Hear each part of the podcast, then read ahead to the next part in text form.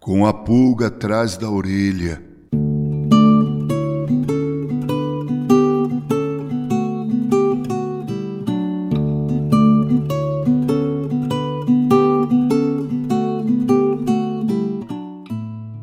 Há quem garanta que a origem deste adágio está plantada no finlandês antigo, mais especificamente nos termos Tatipulginai Traiori teria surgido de contexto envolto em mistério vinculado a lendas vikings.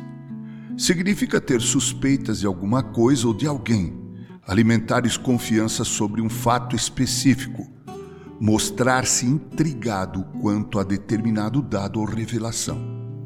Em um dia desses, alguém me disse: Estou ressabiado. É quase o mesmo que dizer que se tem uma pulga atrás da orelha.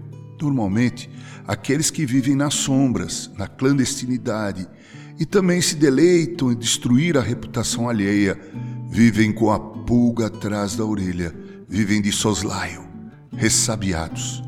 Há um outro ditado que diz: Quem não deve não teme. E fico estupefato ao ver que há pessoas, e Deus nos livre de sermos assim, que nesse caso usam outro ditado popular que diz: A melhor defesa é o ataque. Precisamos eliminar a pulga atrás da orelha com o inseticida da verdade e sinceridade em amor. Sim, em amor, porque verdade sem amor é puro legalismo, enquanto sinceridade sem amor é falta de educação e pura grosseiria.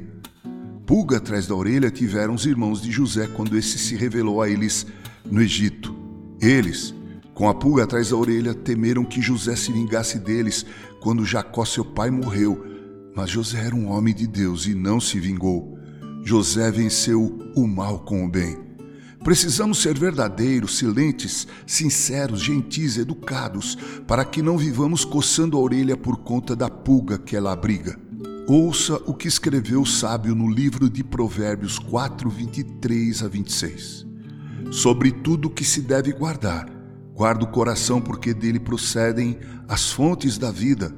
Desvia de ti a falsidade da boca e afasta de ti a perversidade dos lábios. Os teus olhos olhem direito e as tuas pálpebras diretamente diante de ti. Pondera a vereda de teus pés e todos os teus caminhos sejam retos. Não declines nem para a direita nem para a esquerda.